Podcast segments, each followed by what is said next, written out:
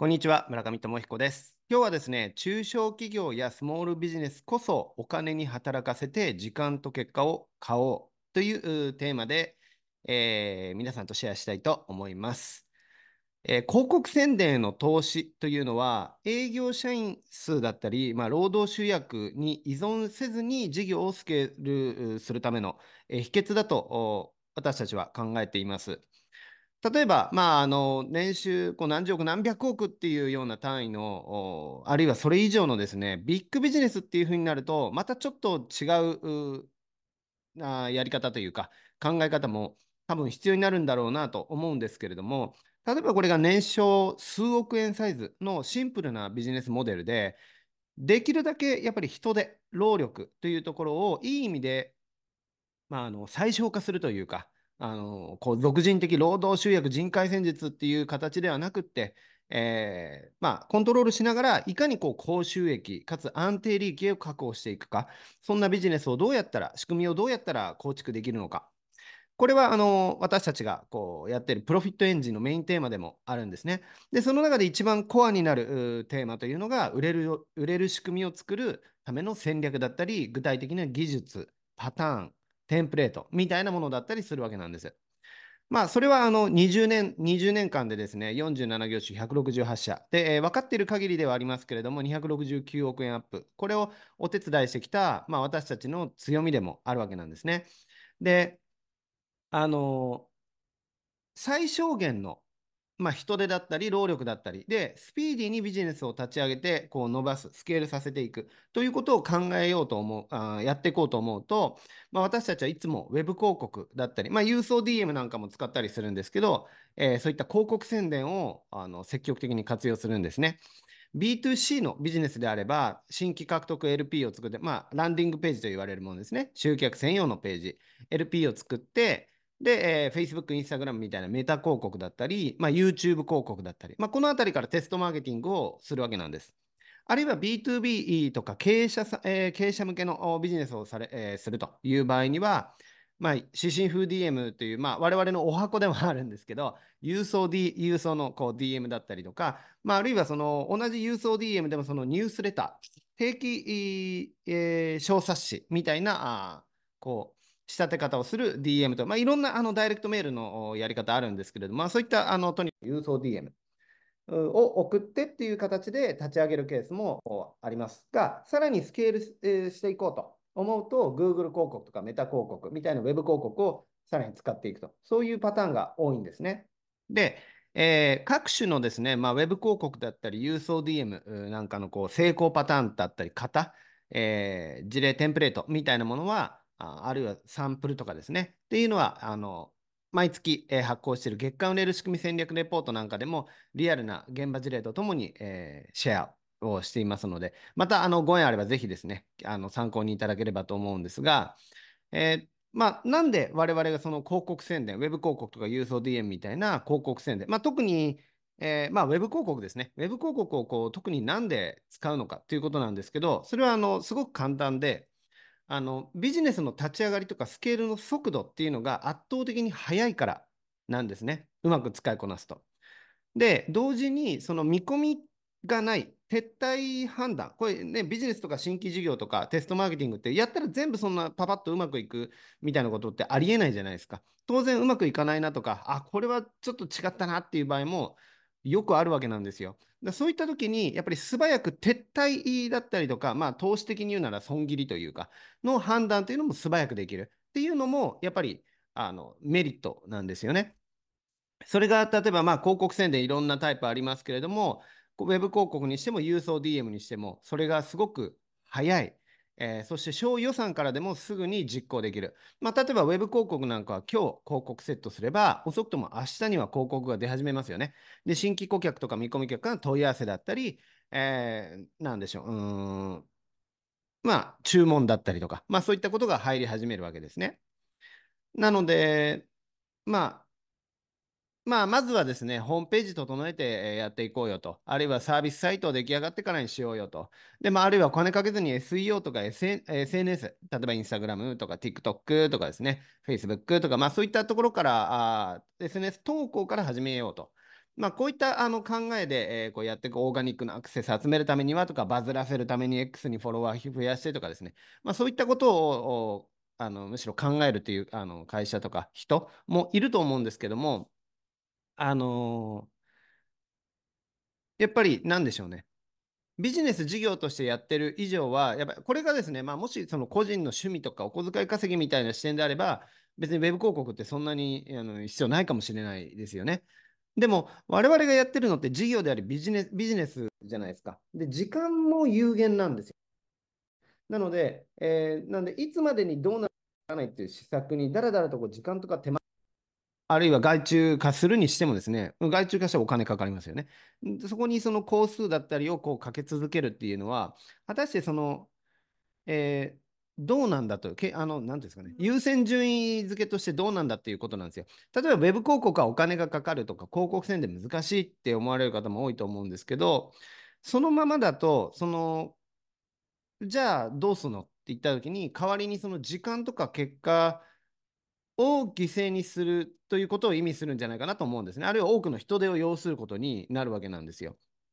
で、もちろんそのこういう広告宣伝、ウェブ広告だったり、郵送ダイレクトメールみたいなものに、いきなりアクセル全開でいくって、全部怠慢に飛び込むみたいなことは、一発当てに行こうとか、そういうことでやることはもう絶対にないです。あの小予算からテストマーケティングを始めて、えー予算と期間なんか決めて、こう、広告出していって、全く見込みがなさそうだなと判断すれば、もう、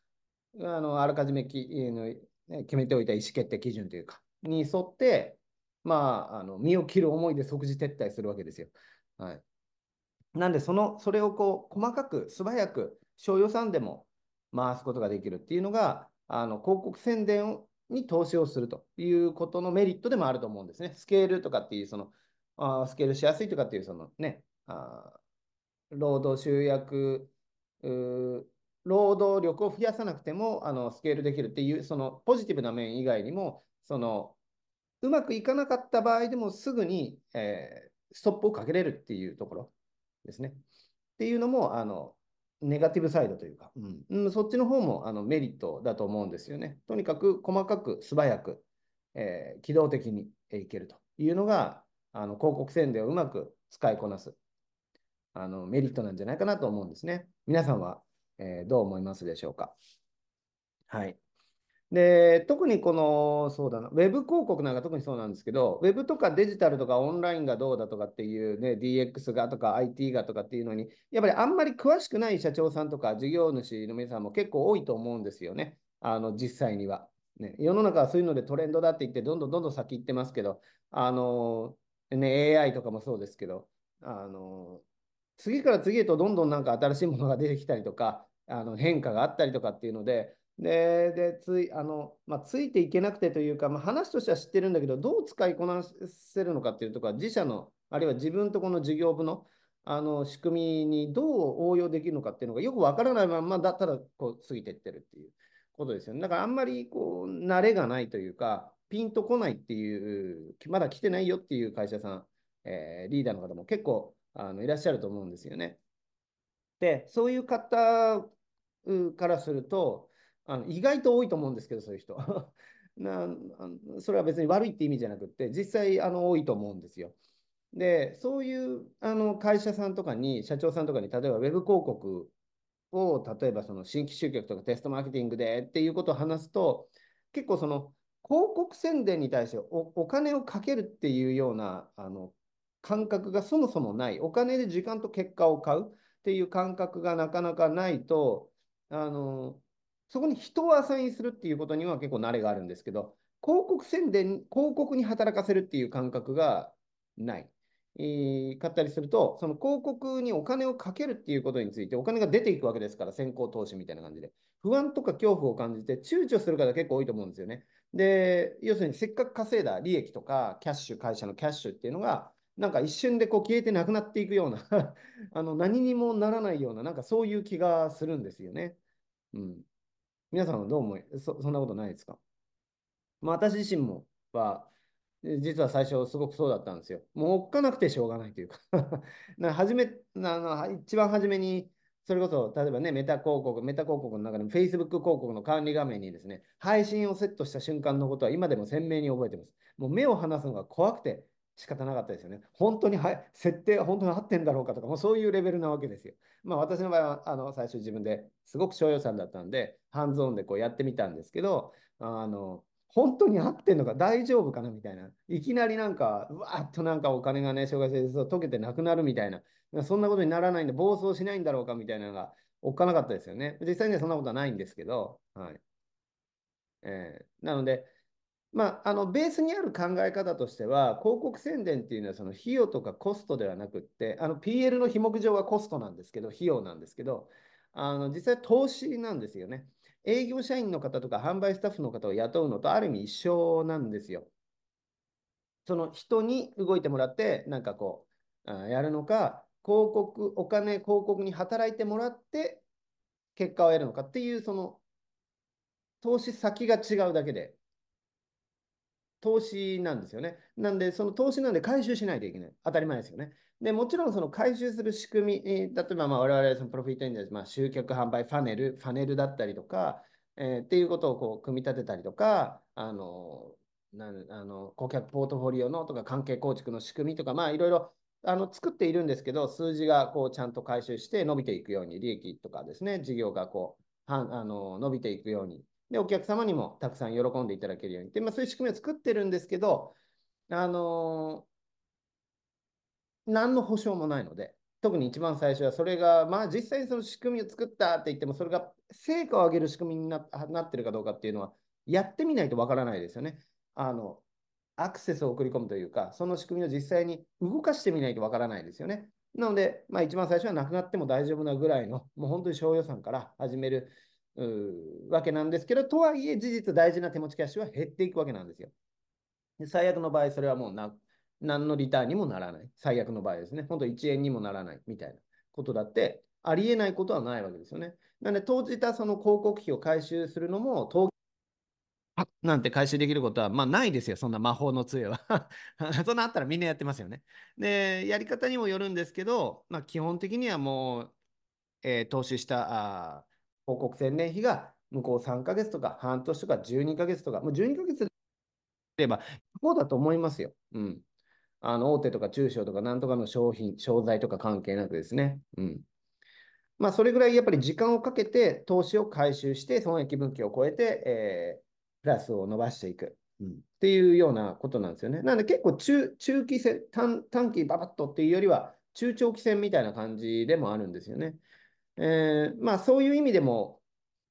あの、広告宣伝投資への、まあ、ある意味不安とか恐怖っていうのが、そこにアクセルを踏み込むことへの心配みたいなのが、ゼロになることっていうのは多分一生ないと思います。私もないと思います、ずっと。あの、ゼロになることは。ただ、それでもやっぱり Web 広告だったり、あるいはまあ郵送 DM も含めて、広告宣伝にお金をどんどん投資していくんだ、お金にどんどん働かせていくんだと。ただ手持ちキャッシュを溜め込んでいるだけじゃなくてってことですね。なんでそこと向き合うだけのあの不安とか恐怖心をこう乗り越えるだけの価値は私はあると思いますね。うん、それだけは結構あの経験上でもありますけど断言できます。はい。やっぱり一度育むのがバチッと噛み合うと、あのまさしくそのプロフィットエンジンのメインテーマでもある、やっぱりね、社員数、働く時間に依存せずに増やさなくてもえ、あるいは人手とか労力を最小化しながら、え、まあ、要するに少数制であのワーク・ライフ・バランスをあのちゃんと維持しながら事業自体をどんどんどんどん5倍、10倍と伸ばしていく、まあ、そういうあのイメージなんですけど、まあ、本当に新規新規のお客様だったりとかっていうのを24時間365日もどんどん連れてきてくれるんですよね。文句も言わず働き続けてくれる。黙って淡々と粛々と働き続けてくれるんですよ。広告が。これはあの嬉しいですよね、ビジネス上は。うん。で、またそれが LTV、CPO 比率ってまあ言ってるんですけど、要するに広告宣伝投資に対するまあリターンみたいな感じですね。それがちゃんと数字がね、あの投資対効果ってことでこう合ってくれば、あのそれじゃあもうどんどん投資したらどんどんっていうことになるので、アクセルを踏み込んでいくと。そうするとシンプルに素早くスケールしやすいですよね。うん。なので、最初はほんのわずかな予算からでも、やっぱり、え、そういう広告宣伝、ウェブ広告とか、